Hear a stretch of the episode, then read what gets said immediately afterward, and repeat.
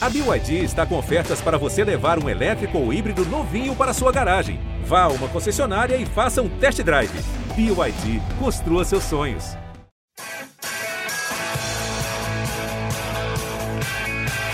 Rolou para Cafu, para Raí, pro gol. E que gol! Partiu o Rogério, pé direito na bola, passou pela barreira.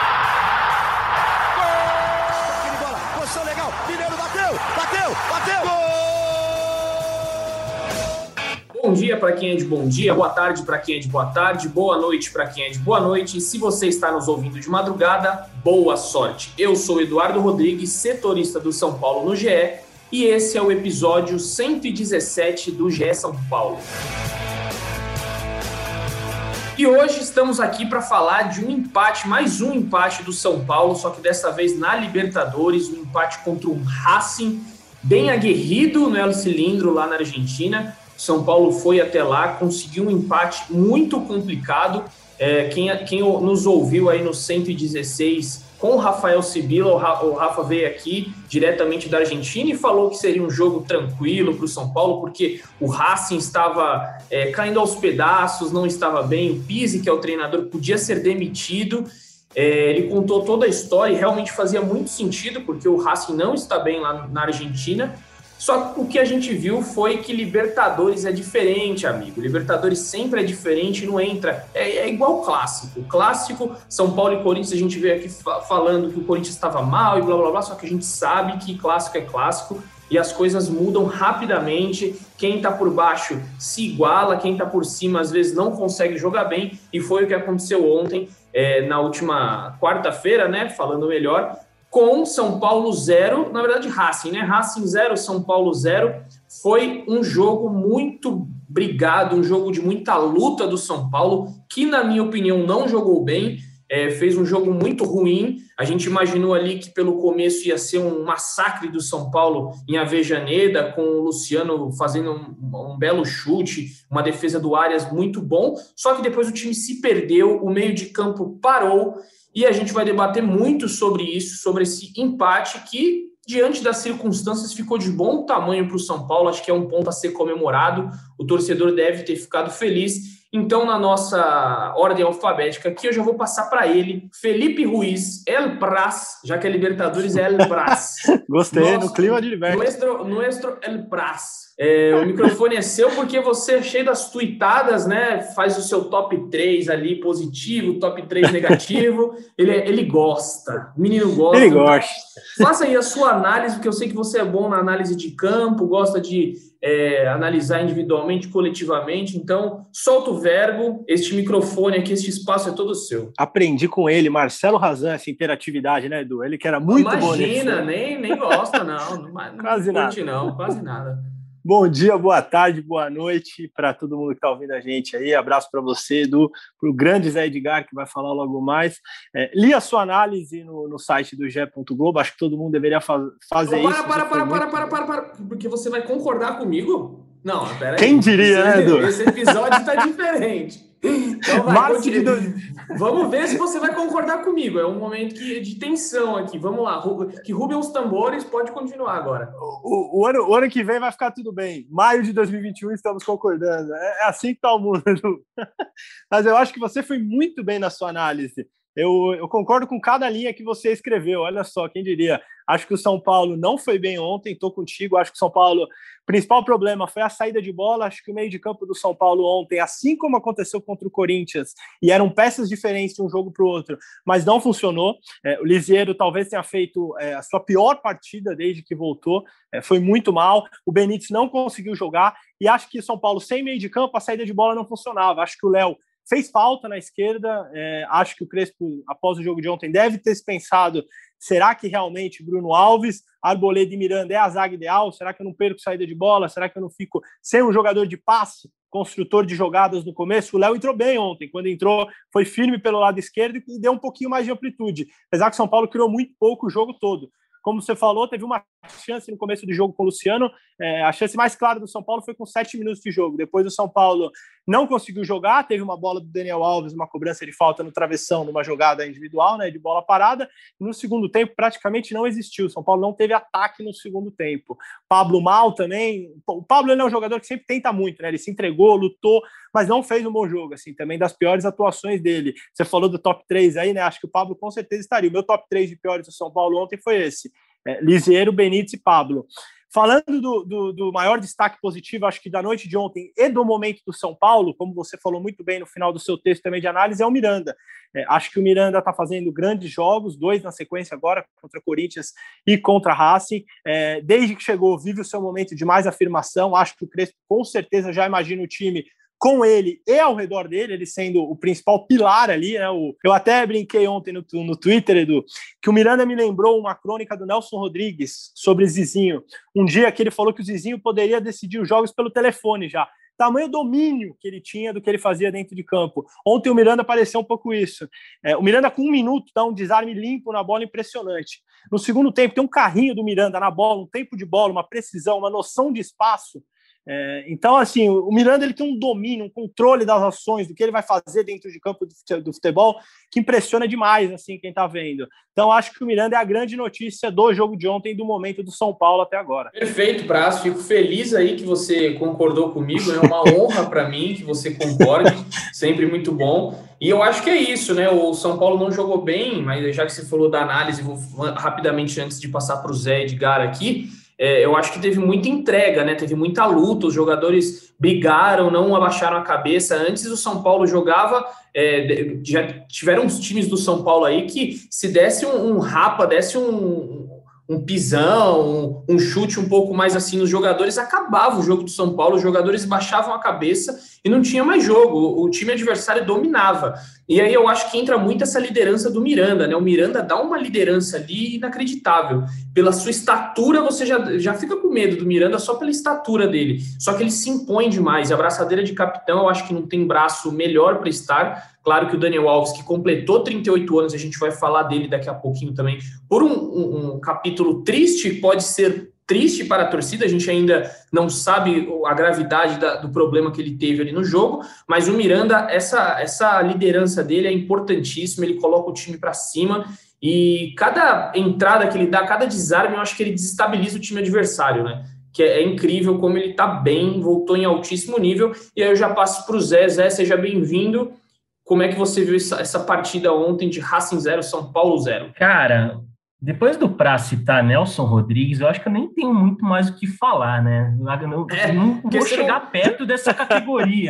né, Por favor, Zé, quero te ouvir. Você faltou no episódio passado, você tinha que ver o que ele fez no episódio passado. Ele citou um filme argentino e ele fez a crônica em cima do filme argentino. Foi assim uma coisa inacreditável. Olha, aliás, eu até peguei aqui na prateleira meu futebol só sombra de Eduardo Galeano para ver se tem alguma citação genial, como o nosso grande Praz fez agora, para falar da Belo livro, aliás. maravilhoso, maravilhoso. Eu fiz questão, inclusive, já o Edu sempre gosta de falar, ah, o Zé é um grande fã do Uruguai, né? Eu fui para o Uruguai com a, com a minha mulher há dois anos, né? Não, um pouco mais de dois anos, foi em 2019. Fiz questão de comprar a versão uruguaia do, do Futebol é Só Sombra. Aliás, fica aí a recomendação para o torcedor, para a torcedora, ler esse livro, que é um livro que acho que poucos livros escrevem o nosso esporte bretão tão bom quanto esse do Eduardo Galeano. Mas chega do momento literatura, vamos falar de futebol e eu acho que se eu for, pudesse resumir a atuação do Miranda, diria que foi um recital, um recital de como ser zagueiro e de como atuar em uma partida desse nível. O Miranda foi a melhor notícia do São Paulo na última semana, porque surpreendeu o quanto ele já está, já, pelo menos aparenta estar tá adaptado e principalmente fisicamente o quanto ele está bem. É, a gente já falou algumas vezes nesse podcast, né? O Miranda, o Miranda não atuava desde novembro, né? Quando, quando acabou o campeonato chinês. Aliás, é o mesmo período do Éder, inclusive, né? De, de, de jejum de atuações. E ele já se adaptou ao São Paulo, óbvio que não teria tanto problema em relação a isso, porque desse elenco poucas pessoas conhecem tanto São Paulo quanto o próprio Miranda, mas fisicamente muito bem, com tempo de bola preciso e uma atuação soberba ontem diante do Racing. Aliás, é, a gente até comentei com o Léo no nosso vídeo ontem pós-rodada, acho que a grande notícia desse trabalho do Crespo até o momento é a segurança defensiva desse time, que mostra mesmo em uma partida como a de quarta-feira, em que ofensivamente foi muito fraco, o São Paulo errou muitos passos, São Paulo teve muitos problemas para encontrar espaço, encaixotou na, na marcação pressão do, do, do Racing, mas defensivamente se comportou de uma maneira exemplar. Tirando aquele momento do primeiro tempo em que a sorte salvou o São Paulo, né, que foi um rebuliço ali dentro da área, bola na trave, bola na linha, volta e, e tudo mais, o São Paulo teve poucos momentos de ameaça real do Racing. Um ou outro chute ali de fora da área que foi bem, e ali nos últimos segundos ali, né, que o Volpe fez uma, uma intervenção muito importante ali e evitou e, e sustentou o 0 a 0 Mas eu acho que essa segurança defensiva, que era algo que preocupava muito no ano passado, está acontecendo esse ano. E é fundamental para um time que chegou a brigar por título no ano passado dar aquele passo adiante e realmente brigar por título. E, e o Crespo está conseguindo isso e o Miranda, que chegou como reforço para ser titular, já mostra estar tá num nível diferente dos outros, um nível que vai ser fundamental para esse time de São Paulo. E de, acho que, obviamente, não vou falar só da coisa boa. Tem que falar que o São Paulo foi o segundo jogo não tão bom da equipe. O primeiro com as suas principais peças. O Daniel não foi bem ontem, o Luciano não foi bem ontem, o Pablo não foi bem ontem. E, e mesmo coletivamente a equipe não conseguiu se encontrar para criar jogadas, ameaçou muito pouco o Racing. E é uma coisa a se observar. Óbvio que sempre a gente tem que colocar na balança a questão da maratona de jogos. São Paulo foi um time que foi judiado pela maratona de jogos, né, desde a retomada da pandemia. E, e aliás, São Paulo vai ser machucado por isso de novo a partir de agora desse fim de semana. Mas não foi, o São Paulo não foi bem ontem, mas como vocês já ressaltaram, tem coisas que precisam ser valorizadas, como a atuação defensiva, a atuação individual do Miranda e principalmente o espírito que o São Paulo mostrou em campo. Jogos de Libertadores esse tempero é necessário. O São Paulo mostrou esse tempero ontem é, diante do Racing na Argentina. São sete pontos, dois de diferença para o Racing. São Paulo pode até classificar na próxima rodada, então acho que na balança o resultado de ontem é mais positivo do que negativo, apesar da atuação ruim. Bom, já que a gente falou aí, né, dessa do Uruguai, a gente está tá no clima de Libertadores, ontem na análise eu coloquei até a, a, a frase dita por Crespo, né, que virou é, virou frase na parede do Morumbi, virou decoração, desculpa, na parede do Morumbi, que é donde não ligam as pernas, vai ligar o coração. Então, que leitura, hein? Que sotaque, me gustó mucho tu español, Eduardo. Me, me gusta mucho. Muy, bueno. Sí, muy bueno. Estamos hablando acá de GE San Paulo, directamente de Montevideo. Des, desde Cotia.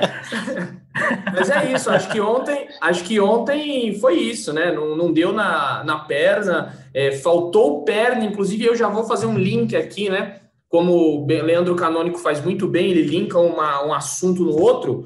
Ontem faltou perna para Luciano e Daniel Alves, né? Eles não tiveram perna suficiente para seguir no jogo, para terminar o, o jogo nos 90 minutos. Primeiro, o Luciano sentiu no final do primeiro tempo é, não, não, não vou ser leviano aqui de, de dizer que foi responsável ele voltar para o segundo tempo, porque a gente não sabe o que acontece dentro de um vestiário. Mas me surpreendeu muito ele retornar para o segundo tempo, porque é, a, a, gente não é médico, mas a gente acompanha muito futebol e sabe que quando o jogador coloca a mão no posterior da coxa, é porque não é algo simples. O posterior da coxa é deu ruim. Quando é coxa, você já pode ter certeza assim. Tornozelo, às vezes vira o tornozelo, você consegue jogar ainda, vai sentir uma dor tal, mas a coxa é um músculo.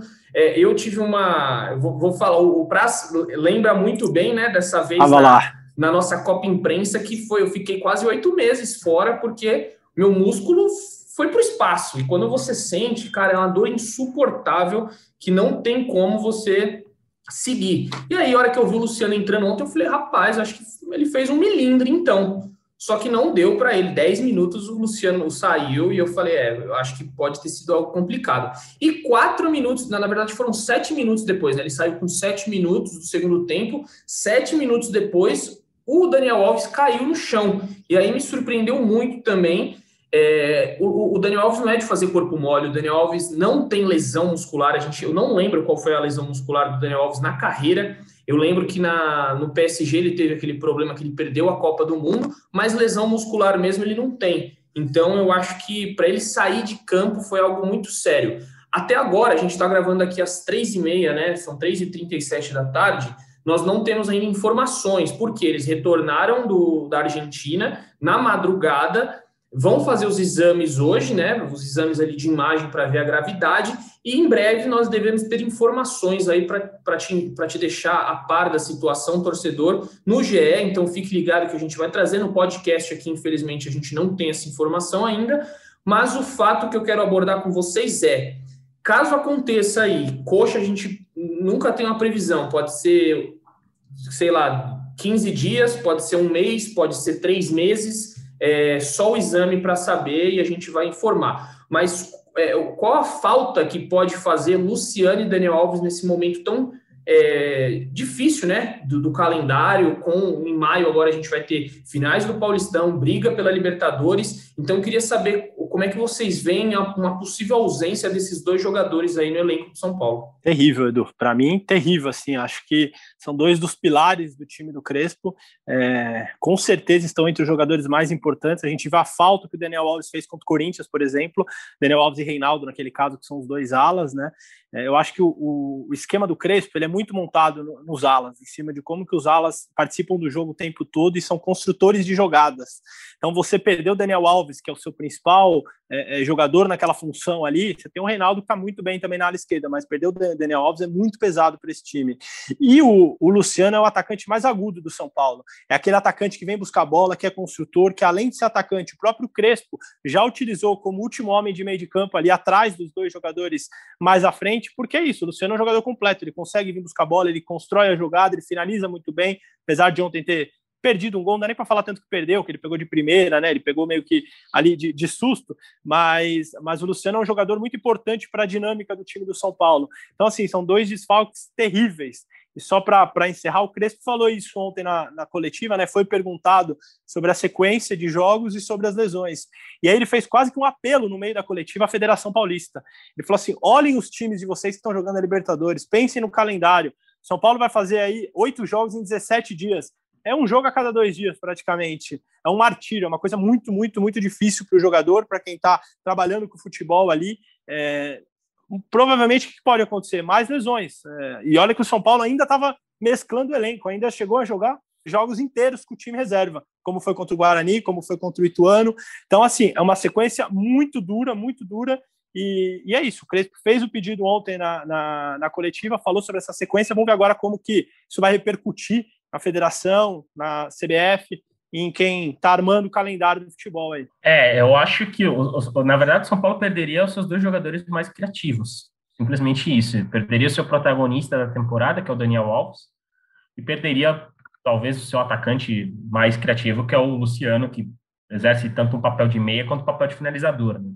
Seria terrível para o Crespo não ter os dois, ainda mais em um momento de afunilamento da temporada, porque é, o São Paulo, nas próximas duas semanas, pode é, basicamente ser um semifinalista do, do Campeonato Paulista e se, se assegurar, assegurar a vaga nas oitavas de final da Copa Libertadores. E não ter os dois nesse período seria terrível e dificultaria muito mais um, diríamos, algo que é muito palpável para o São Paulo, né? Porque o São Paulo é o melhor time do Campeonato Paulista, é o líder do grupo na Libertadores, sendo que tem um jogo fora de casa com rentistas e um jogo em casa com o Racing para além de assegurar a classificação, assegurar a primeira vaga do grupo, né, para as oitavas de final, que dá vantagem para a equipe atuar em casa no, no primeiro mata-mata da fase decisiva da Libertadores, e não ter os seus dois principais jogadores de ofensivos seria terrível para o Crespo, teria que né, é, procurar uma solução que não era, ele não esperava.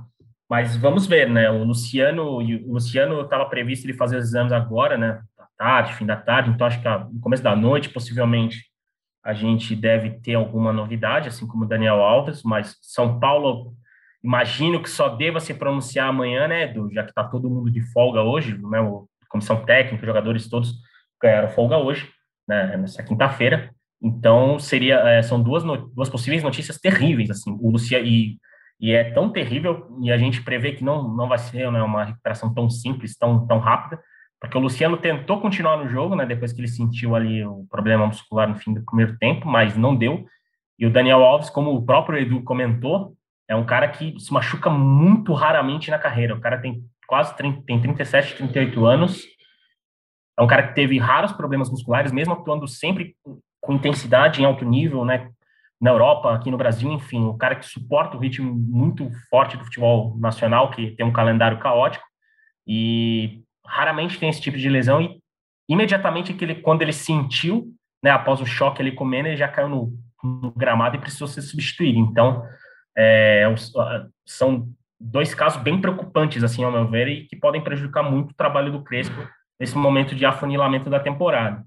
Óbvio, para já discutindo até né, substitutos, né, caso os dois fiquem fora das próximas semanas. A gente tem o Igor Vinícius ali e tem o Orejuela, que pode, enfim, né, estrear pelo São Paulo, porque o Orejuela deve, né, a gente imagina que ele seja inscrito no Campeonato Paulista, né, passado a, a, o fim da, da fase de grupos, né, que acaba justamente nesse fim de semana, e ele já está inscrito na Libertadores, ele está em recuperação final, né, tá fase final de recuperação ali para estar tá à disposição do, do Crespo. Tem o Igor Vinícius, que fez bons jogos já, e que né, era titular até, até o Daniel voltar para a ala direita, e no ataque tem o, tem o Galeano, tem o Éder, que também vem ganhando minutos e está recuperado, então pode ter uma peça, podem ter peças interessantes de substituição mas vai faltar aquele que que o Luciano e principalmente o Daniel Alves têm dado para esse time. Sem dúvida, concordo com vocês dois. Acho que principalmente o Daniel Alves, né, uma perda muito grande.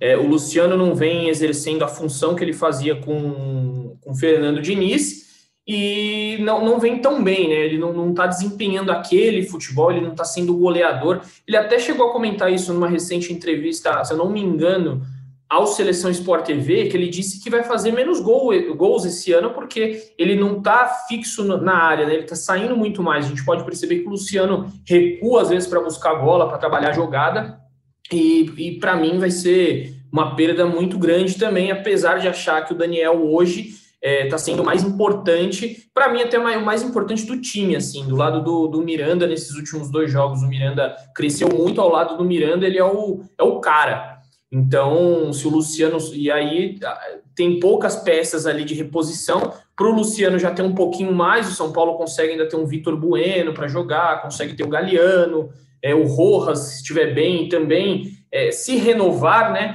Então a gente vai ter algumas novidades. Eu queria passar para o Zé, é, que deu uma informação essa semana aí junto com o Praz, não, foi, foi o, Praz, né? Mas enfim, o Zé estava apurando também, o Zé tem informações, mas você também tem informações disso que eu sei. É nossa. Então, é isso. É, queria que vocês falassem sobre o Rojas, né? O Rojas que é, vai acabar o contrato dele ao final do Paulistão, só que não sabe ainda se continua ou não. Então tá uma, uma indefinição aí, é uma situação até inusitada, né? Tá acabando o campeonato e não sabe se vai renovar. Então, dê as informações aí para o torcedor porque é um jogador importante que pode não ficar no tricolor, né? Quer fazer as honras, Praz? Manda bala, começa você, Zé. não, vou, vou, vou, vou, entregar o contexto, vou entregar o contexto e o Praz entrega a informação. Assim, vamos fazer aquela tabela bem bacana. Bonito. Seguinte, são Paulo, como a gente já ilustrou algumas vezes no, no GE, o São Paulo não vai fazer qualquer nova loucura para contratar ou para renovar contratos. É, em contato com algumas pessoas da, da, da, direção de São Paulo nas últimas semanas, a mensagem é unânime e bem clara. Se o pedido e a negociação for acima do que a gente quer, do que a gente estabelece, não vai rolar renovação. É, o, São Paulo, o São Paulo já fez alguns, é, podemos dizer, algum, já abriu algumas brechas de renovação, por exemplo, com o Rodrigo Nestor né, e com outros jogadores que conseguiram entrar num acordo ali para renovar o contrato. Mas também já houve negócios em que a pedida foi considerada muito alta pela diretoria e não houve renovação, como com o Lucas Senna, né, jogador da base de São Paulo, que está fechando o contrato com uma equipe portuguesa. Né, deve ter novidades aí agora nesse mês de maio para ele reforçar uma grande equipe de Portugal. em relação ao Rojas, é, é, é, a matemática é clara. O Rojas tem um pedido, a diretoria tem outro. Se não chegarem numa equivalência, não vai rolar renovação. E até né, há uma preocupação com o momento do time na temporada, né, entrando nesse afunilamento que a gente falou, de fase decisiva do Paulista, né, de definição de classificação na Libertadores, até né, o São Paulo quer deixar esse assunto de renovação de contrato, de mercado, um pouco né, em segundo plano. Mas a questão é que se, se o calendário, né, se o, o São Paulo tiver o calendário mais movimentado possível e chegar na final do Paulista, a final do Paulista acaba dia 23 de maio, se eu não me engano. A, a diretoria teria só uma semana para resolver essa questão. Então, obviamente, a gente já sabe que isso nos bastidores vem sendo tratado, mas até agora não há um denominador comum entre diretoria de São Paulo e clube, né? E Rojas. E se, principalmente se o Rojas e o pessoal dele não abaixar a pedida, né, o, em relação ao novo contrato, não vai rolar renovação. Agora é contigo, meu, meu irmão. Bem demais, é passe de qualidade. É muito por aí mesmo o cenário. É, eu conversando com algumas pessoas do São Paulo, elas já estavam já receosas no mês passado. Oficialmente, São Paulo sempre falou o quê? Não, nem, nem discutimos com o Rojas ainda, vamos deixar mais pro próximo do final do contrato dele. Só que o São Paulo já estava já nos bastidores agindo, já estava estudando o cenário, vendo como é que isso ia se desenrolar. E fato é que o Rojas, na primeira renovação dele, de três meses até o final do, do Paulistão, ele já não queria esse contrato, ele já queria um contrato mais longo, ele já queria um salário melhor, mas aí o São Paulo convenceu pelo tempo que ele ficou longe, falou que era importante ele mostrar trabalho para uma nova comissão, e ele acabou aceitando. Agora, o Rojas e a equipe dele, staff, empresários e tal, eles querem um contrato maior, eles querem um período mais longo e eles querem um aumento substancial do que ele ganha hoje no São Paulo a questão é, o São Paulo é um clube com uma dívida de 600 milhões aí, que está em torno de 600 milhões, e uma das prioridades da nova gestão do presidente Júlio Casares é o saneamento financeiro ali, é acertar direitinho onde vão os gastos. Então, assim, não estava no, no, planejamento um aumento alto assim para o Rojas é, nesse momento. Então, não, não vai ser fácil a negociação, ela tem todo o mês de maio aí para durar, porque o contrato dele vai até o último dia do mês, né? Até, até o final do Paulistão. E todo mundo vai ter que ceder um pouco. O Rojas vai ter que ceder, o São Paulo, se quiser ficar com o jogador, vai ter que dar um aumento, que ele não vai aceitar o salário que ele ganha, não adianta, não adianta. Então, é uma negociação. A tendência é que se arraste durante o mês, e a gente vai ver para onde que vai. Vai um pouco mais para cá, vai um pouco mais para lá. Mas hoje não é fácil. Hoje o cenário não é tão tranquilo para o Rojas continuar como jogador de São Paulo, não, Edu. Pois é, uma situação bem inusitada aí, né? E eu vi muitos comentários, você até tweetou eu acho que foi no GE São Paulo, né, no Twitter, a torcida ficou muito irritada com o Rojas, é, alguns chamando até ele de ingrato, porque o São Paulo passou dois anos e pouco aí tratando dele, né, dando todo o suporte, pagando o salário, e agora ele vem com essa, com essa negociação, né, ele quer abrir uma negociação, e eu, eu creio que não seja nem muito, né, falando aqui, nem muito Rojas em si, tem as pessoas que trabalham para ele que também tem é, é, seus, como é que eu posso dizer é, os seus interesses, né? Então pode ser ali que é, esse, essa conversa toda passa por empresário, staff, enfim, tem todo um, um, um por trás do jogador. E, e, aí a torcida tá, tá um pouco irritada, né? Muita gente já falou: se não quer ficar, então, por, pelo que estão te pagando depois de tudo que o São Paulo fez, vai embora. É, podemos ter capítulos aí nessa história, vamos ver o que acontece, né? Mas o fato é que é um jogador que se tornou muito importante com o Crespo agora, é um bom reserva, e aí seria, pra, na minha opinião, uma perda muito grande para ele. Pode, pode ir lá, Zé, você levantou o dedo. Tô contigo, ah. O Zé levantou Vai lá, Zé, depois aí. Não, Prioridade. É, é, só uma coisa que eu, que eu discordo bem do torcedor. Gente, o Rojas está completamente no direito de pedir um aumento salarial, de achar que ele é justo que ele receba X pelo que ele passou a entregar ao São Paulo. Aí vai do São Paulo pagar ou não. Tipo, não, eu, eu acho que não, eu não vejo nenhuma ingratidão, pelo contrário. É, o Rojas começou bem a temporada, inclusive ele era titular do São Paulo até segunda ordem. E se ele quer uma renovação por um valor X que ele acha, e sua equipe acha que é justo, ele tem todo o direito de pedir. É, vai do São Paulo pagar ou não, e é assim que funcionam as negociações no futebol. É, é comum Aliás, assim funciona, acho que a maioria das negociações na vida. Você quer ganhar alguma coisa ou você vai pedir acima do que basicamente você pretendia ganhar daquilo para chegar no, no, denominador comum. E é uma negociação normal. É, por exemplo, citando de novo o, o caso do Lucas Senna, a gente viu nas redes sociais, por exemplo, críticas ao Lucas Senna porque ele estava pedindo uma grana absurda. Enfim, ele tá, as pessoas, ele estava no direito dele de pedir aquilo e o São Paulo está completamente no direito de recusar aquilo. E, e é assim, vida que segue. Se não chegarem num consenso, o Rojas vai para outro clube e São Paulo vai seguir sua vida. É, é, é isso. Não, eu não vejo como ter uma crise de, de, de, de, ao ponto de as pessoas irem xingar o Rojas na rede social ou criticarem. Óbvio, né? Ele é um cara importante no momento, um cara que é grato ao São Paulo, é extremamente grato ao São Paulo por tudo que o São Paulo fez com ele. e, e vai, do, é, vai de uma negociação que ele acha que X é o justo e o São Paulo acha que não. Mas se houver boa vontade das duas partes, vão chegar no consenso. Mas também, se não chegar no consenso, tudo bem. O Rojas vai procurar é, algo que ele ache justo pelo futebol que ele apresenta. E se, se vai encontrar ou, ou não, a gente vai ver conforme o mercado se movimenta. Mas eu não vejo crise em relação a, a isso para o torcedor, sabe, ficar muito chateado com o Rojas. É um direito dele, e assim, é como é o direito, o direito de São Paulo de achar que não é justo. Ponto o Edu falou do, do, lado esportivo, né, Edu? Eu acho que o jogo de ontem deixa muito claro o quanto que o Rojas é importante para esse elenco. Acho que ontem era um jogo que o São Paulo precisava de velocidade no segundo tempo. O Racing ele estava conseguindo encaixotar o meio de campo. O São Paulo precisava daquela bola mais longa, daquele jogador velocista que num arranque, que numa jogada individual poderia decidir o jogo. O São Paulo não tinha esse jogador. Talvez o que mais se assemelhasse a isso é, fosse o, o Galeano, que estava no banco. O Rojas mostrou que, e o, desculpa, o Crespo mostrou que talvez não confie 100% no Galeano em grandes jogos ainda, porque não utilizou ontem.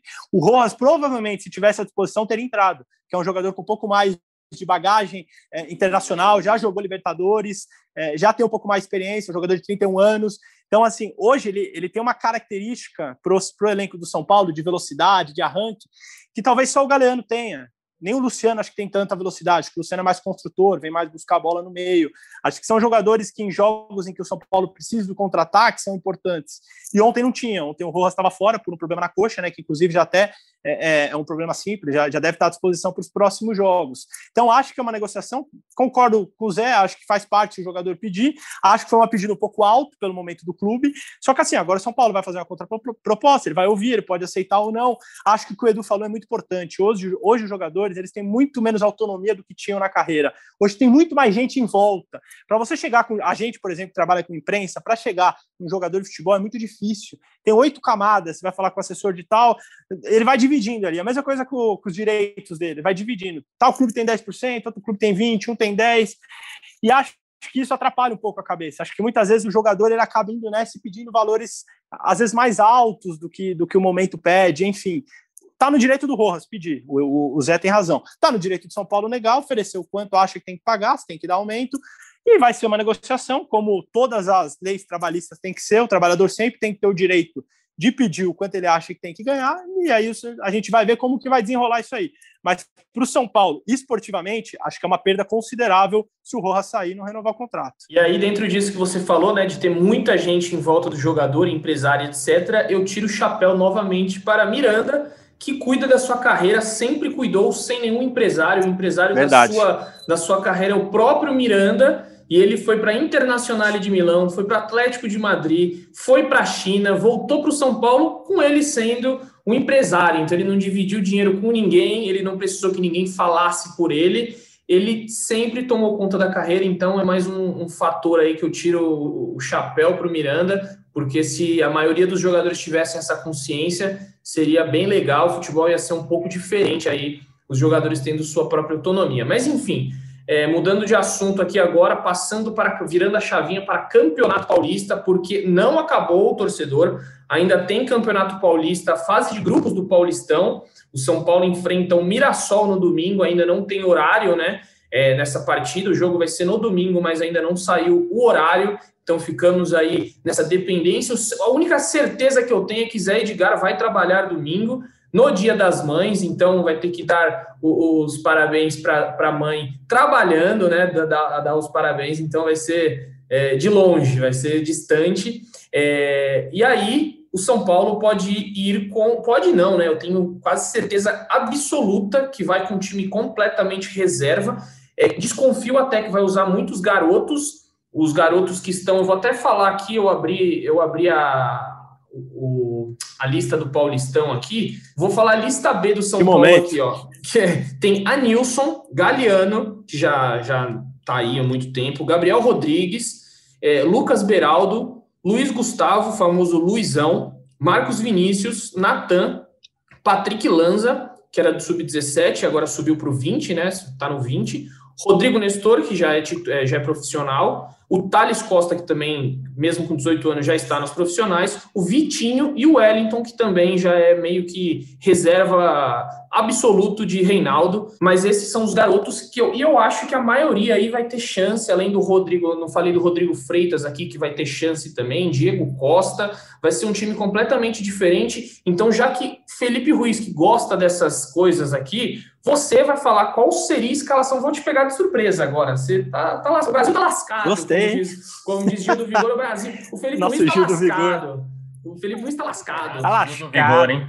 Saudades de ligar a televisão de noite e ver Gil do Vigor na minha televisão. Dá pra Pois é. confiar num país que não deixou Gil do Vigor na final do BBB? Fica difícil, né? Fica difícil seguir assim. Mas... E, eu- e, ó, e esse podcast ainda está devendo uma, é, uma apresentação, na verdade, uma entrevista barra debate aqui, uma resenha com o Lucas Penteado, porque é tricolor de coração, a gente prometeu isso lá no começo do BBB, até hoje a gente não cumpriu. Felipe Ruiz, você que tem um Aliás, contato- fica o convite você- já, hein? Não, não, não, Felipe Ruiz tem um contato, Fica o convite conversa, conversa com o Lucas Teremos. Penteado, Não, eu converso fez- com o Lucas Penteado de vez em quando. E aí, você nunca trouxe aqui, então já fica aí, você tem esse Ele já, está, ele já, já está intimado. Outro dia eu lembrei ele disso. Ele falou que está numa correria por conta da série, do filme, mas que ele vai participar. Ele vai tirar Boa. uma hora do dia dele ali para participar com a gente. Já, está marcado. Aliás, o Boa. grande ponto do Big Brother da final foi Lucas Penteado, né? No, no palco com o Exatamente, Projota cantando Moleque de Vila.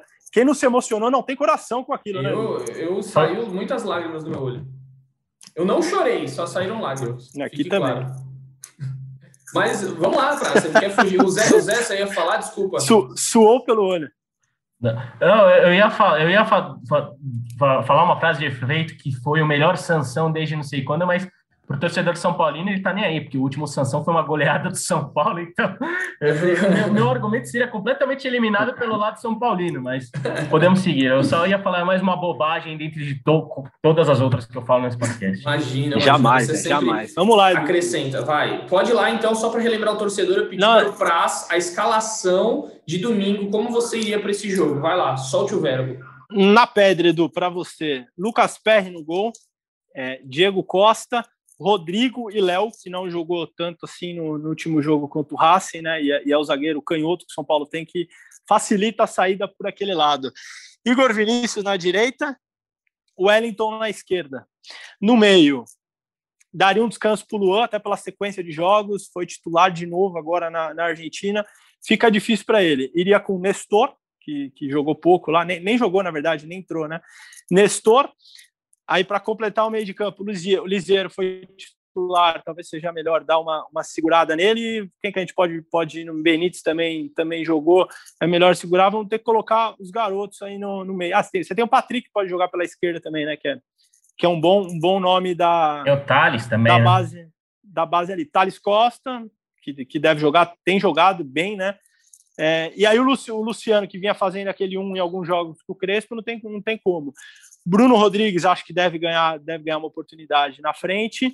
É, Vitor Bueno deve jogar também. Tá faltando um jogador no meio. Igor ali, Gomes, né? O, o enganche, Igor Gomes, que nem, que nem foi relacionado para o jogo contra, contra o Racing, né? Perdeu um pouquinho de espaço. Tem o Gabriel Sara também, que eu acho interessante de ver ali e tal.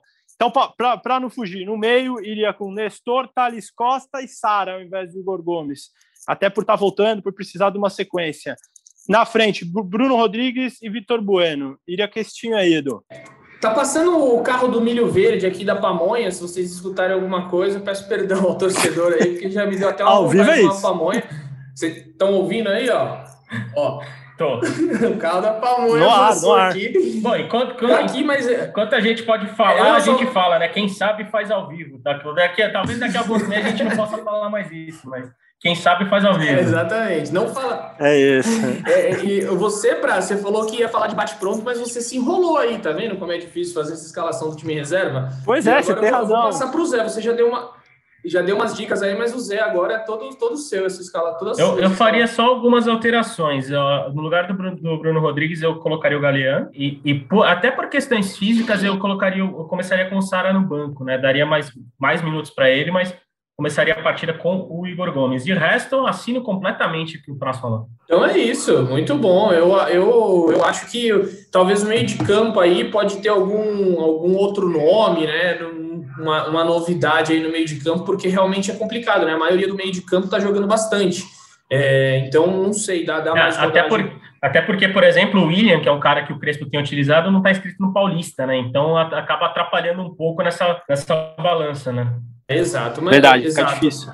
Mas vamos ver aí o que, que o, o, o Crespo vai armar para domingo. Lembrando que o jogo é contra o Mirassol em Mirassol e a viagem, galera, eu, eu coloquei aqui no Google Maps, são 445 quilômetros da porta do CT até Mirassol, ou seja, uma baita de uma viagem.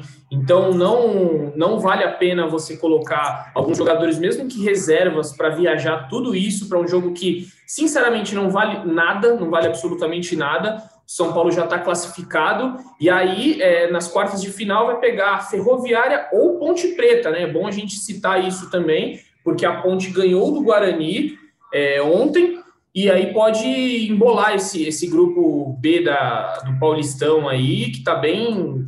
A- essa disputa da segunda colocação tá muito boa, né? O, a Ferroviária tá com 15 pontos, a Ponte com 13, só que a Ferroviária tem um jogo a menos. Ganhou do, do Guarani ontem e fica viva para brigar por essa vaga. A gente vai ver quem o São Paulo vai é, encontrar nessas quartas de final do Paulistão. Amigos, deixa o microfone para vocês aí. São dois bons uma- times, hein, Edu? São, são dois times. A São dois Ferroviária- bons times. Assistir Ferroviária e Mirassol. Ferroviária com o Renato Cajá ali, é. Time, time interessante, né? Mirassol, um time, um jogo muito bom. Até Alexandre Losetti, nosso companheiro, estava comentando esse jogo, foi um baita. E ó, no primeiro tempo, assim, melhor do que muitos jogos dos grandes aí que a gente vê, Corinthians, Santos, muitas vezes o Palmeiras. É um jogo muito bom da Ferroviária, gostei bastante. Estou contigo. E a Ponte, e a Ponte é um time bom também. Camilo no meio, um time que também é bem acertado ali. Fala, Zé. Não, e só para essa questão de classificação, a Ponte Preta na última rodada pega o Palmeiras. Tudo bem que deve ser um Palmeiras, né? Misto, com muitos garotos, Agora é vai ter o Palmeiras. Sub-17, né? É, já, já a Ferroviária vai pegar o São Caetano. Mesmo fora de casa, a gente viu o nível. O São Caetano é um time que está abaixo do nível da crítica no Campeonato Paulista. Então, Já caiu. né? imagino que. a- É, e é- eu- sei lá, eu, eu acho que difícil, eu acho que o confronto tá, tá pendendo ali para um São Paulo e Ferroviária. E só também, já para deixar claro para o nosso ouvinte que está nos ouvindo agora, estamos gravando às 16 horas e 5 minutos, enquanto o Edu fica indignado, tá Com o indignado carro da pamonha. com o carro da pamonha. e, Compra é, uma pamonha aí, Edu. Ele, não sai daqui da frente. Compra uma pamonha, fica mais tranquilo, pô. Come uma pamonha. Toquem, toquem o barco aí por enquanto, vai.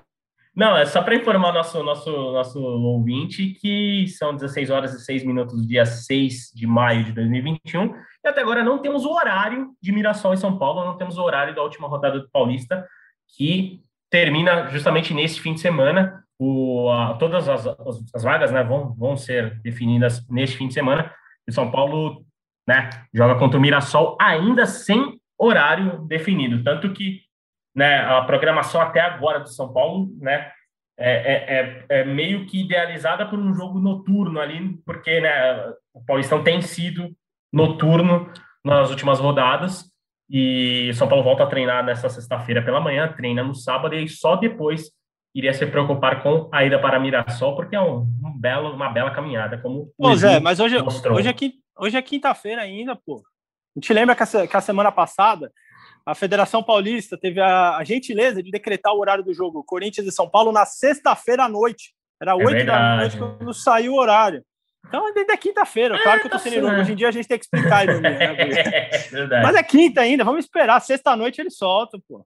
Aquele horário para definir, né? São Paulo e Mirassol, às 22 horas e 15 minutos de domingo. Bem gostoso aquele plantão. Chance enorme disso acontecer para acabar com o trabalhador brasileiro. Ah, mas sem a menor dúvida. A gente lembra que as quartas elas são jogadas em jogo único, algo que é muito perigoso para o time grande. Né? O ano passado, São Paulo pegou um, um Mirassol ali, vejo abaixo da Ferroviária hoje. A Ferroviária é um time que tem um suporte financeiro forte, fez boas contratações, tem nomes de relevância ali. Então, o São Paulo pegou um Mirassol ali todo remendado e em jogo único perdeu, apesar de ter ficado mais com bola, ter tido mais posse, ter criado mais, mas perdeu. Então, assim, é um jogo muito perigoso para o time grande, porque ele entra com a obrigação toda nas costas dele de ganhar e, e o, o, pequeno tá ali como franco atirador, tá ali como, como aquele time que pode jogar por uma bola, pode, pode buscar uma surpresa ali. Então é, é, é problemático, sobretudo pela sequência que o São Paulo tem, pelas lesões que começam a aparecer. Acho que o Crespo já está com sinal de alerta ali em cima desse jogo contra a Ferroviária aí nas quartas. É isso, temos pamonha salgada, pamonha doce, uma delícia. Ele está Você comprou, ainda... não, porque ele não para. Eu já vou me, eu vou me despedindo Cara, é o tipo, aqui, é o, porque eu, eu, é o tipo de música que não sai da cabeça, né, Edu? Você vai sonhar ele está, a, ele está 10 minutos parado na frente aqui, ele não sai. E você, torcedor, pode estar escutando aí. Eu já vou dar as minhas considerações finais antes de passar aqui para os amigos as considerações finais. É, o São Paulo, na sexta-feira, joga a sua estreia pelo Campeonato Sub-17, pelo Brasileirão Sub-17. É, vai ser a, a, estreia da equipe, né? Lembrando aí que o, o, nosso querido Sport TV vai transmitir essa partida. O São Paulo, que no ano passado foi o único título que não conseguiu vencer na categoria sub-17. Então, foi eliminado para o Fluminense na semifinal. Tem uma grande rivalidade com o Flu. Os garotos de Xerém lá sempre muito bem. E o São Paulo tem uma grande rivalidade com o Flu nessa categoria. O São Paulo vai enfrentar o Cruzeiro, inclusive viajou hoje é, o ônibus saiu lá de Cotia e os jogadores viajaram hoje para enfrentar, é, nessa, na verdade, viajaram nessa quinta-feira para enfrentar o Cruzeiro às três e meia da tarde na Arena do Calçado. Então fiquem ligados aí, vai ter uma matéria bem legal no GE também apresentando alguns desses nomes. Essas minhas considerações finais eu passo aí para vocês, amigos, para também darem a última palavra, uma última informação que tiverem, fiquem à vontade. Grande Edu, é, última, vou dar a última informação e a última pequena análise. Então, a última pequena análise, a gente falou, eu falei da, da coletiva do Crespo ontem, de como ele fez críticas ao calendário, né? Pediu que, que fosse observado e fosse olhado com atenção essa sequência pesada que o São Paulo tem. Ele falou sobre a luta também. Ele falou que, assim como contra o Corinthians, eu mandei essa pergunta para ele: se ele, se ele via uma, uma analogia, se ele via uma semelhança entre os dois jogos. E ele respondeu que sim, ele respondeu que foram dois jogos muito complicados, onde o São Paulo não conseguiu jogar. Mas quando, quando o time não conseguir jogar, vai ser muito importante essa luta apresentada ontem, algo que você também colocou na análise e que eu, e que eu concordo.